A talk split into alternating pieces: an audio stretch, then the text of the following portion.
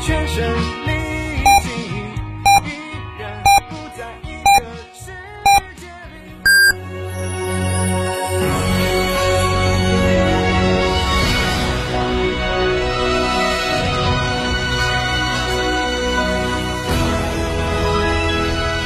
成都的声音，FM 九九点八，成都人民广播电台新闻广播。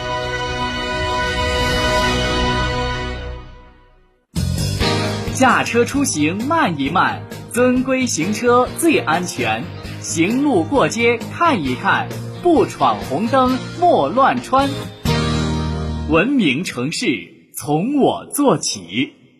兰亭装饰专注高端整装十四年，一百五十平米套四双倍，原价四十万六千元，现价仅需二十八万六千八百元。新年住新家，立省十二万。整装包含全一线品牌材料，中央空调，全屋软装，欧派四十平米定制衣柜。预约报名还可享设计费五折、免费量房等电台专属服务。电话详询六七幺六幺幺六六六七幺六幺幺六六。兰亭装饰。这十多年换了几次新房，但装修我一直选择美化天下，一如既往的环保，初心不变的品质，就在美化天下装饰。微信预约 C D C D 九六九六 C D C D 九六九六，电话预约八六六四四三零零八六六四四三零零。铁汉柔情，爱在一起。坦克三百新春巨献，至低零首付，至高三十六期零息，更有五年十次免费基础保养，至高七千元置换补贴。嘉诚坦克金牛店六五幺七零零五二。九九八快讯。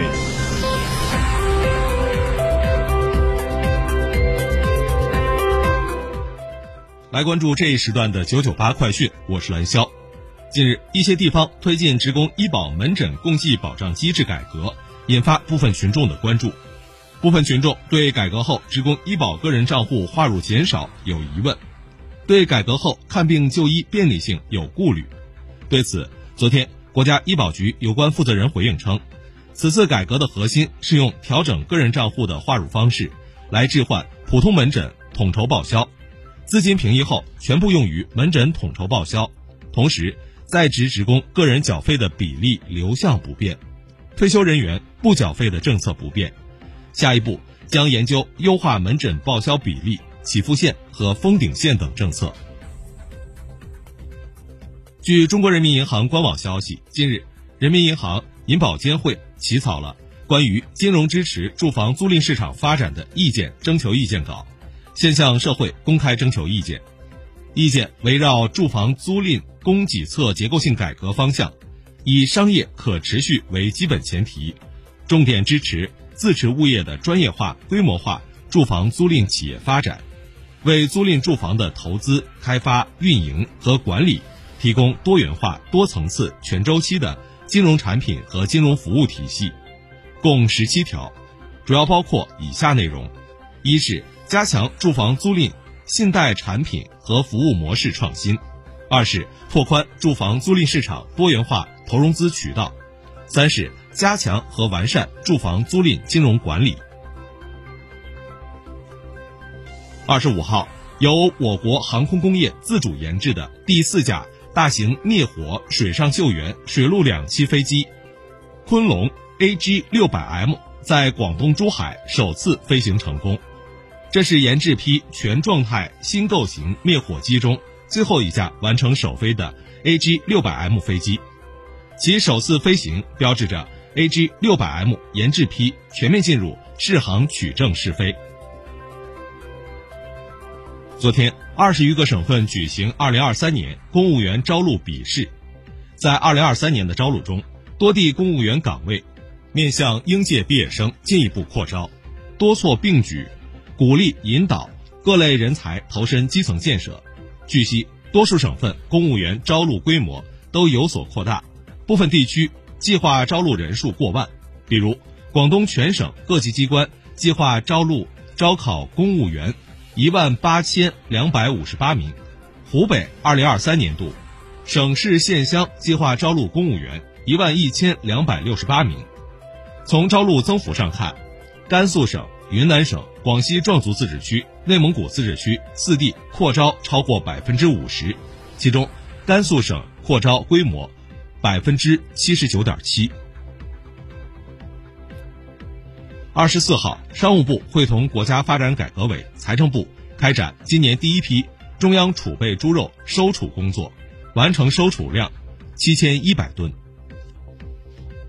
经过历时两年的大规模修缮，上海佘山天文台以及上海天文博物馆焕然一新，即将面向公众开放。上海佘山天文台兴建于一九零零年，于次年正式建成，是我国首座拥有大型光学望远镜的天文台。镇台之宝是当时亚洲最大的四十厘米双筒折射望远镜，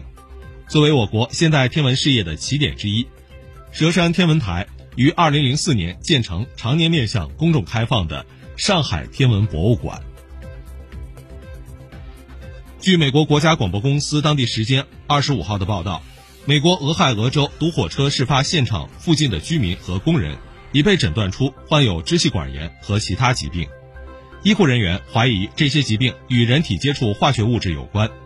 据报道。除了呼吸问题，一些当地居民还报告了头痛、恶心和皮疹等症状。美国疾病控制和预防中心表示，这些可能是人体接触化学物质的症状。该中心已经派出一个小组前往事发现场东巴勒斯坦，以调查事故引发的潜在健康问题。本月三号，在美国俄亥俄州东巴勒斯坦发生的火车脱轨事故，引发了包括氯乙烯在内的。有毒化学物质泄漏，事故已造成近4.4万只动物死亡，并导致事发现场附近的居民出现多种不适症状。美国环境保护局将氯乙烯归类为致癌物质，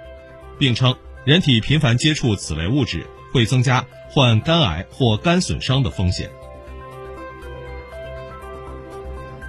据路透社当地时间25号的报道，美国财政部长耶伦当天表示。他愿意与美国国会共和党人就拜登将于三月九号公布的二零二四财年美国预算提案进行谈判，但谈判不会作为提高债务上限的条件。耶伦在接受采访时透露，美国二零二四财年的预算将会包含在未来十年大幅削减财政赤字的相关内容。去年第四季度，欧盟申请破产的企业数量升至八年来的最高水平。中小企业生存尤为艰难。国际观察人士认为，对俄罗斯制裁反噬欧盟经济，外加政府援助措施停止，企业生存环境恶化，发展前景不容乐观。欧盟统计局最新数据显示，2022年欧盟企业申请破产数量呈现增长趋势，其中第四季度申请破产企业指数达113.1。申请破产企业数量较三季度增长百分之二十六点八，达到二零一五年有记录以来的最高水平。欧盟申请破产企业指数自二零一五年开始统计，当年基期指数定为一百，定期公布增减比例，不反映破产企业具体数量。日本内阁会议二十四号把用语言、态度等折磨对方的精神家暴纳入家庭暴力防止法。修正案草案的涉及范围，并加强对受害者保护力度。据日本媒体报道，在日本，家暴形态近年来呈现多样化，比如让对方长时间跪坐训话，限制对方。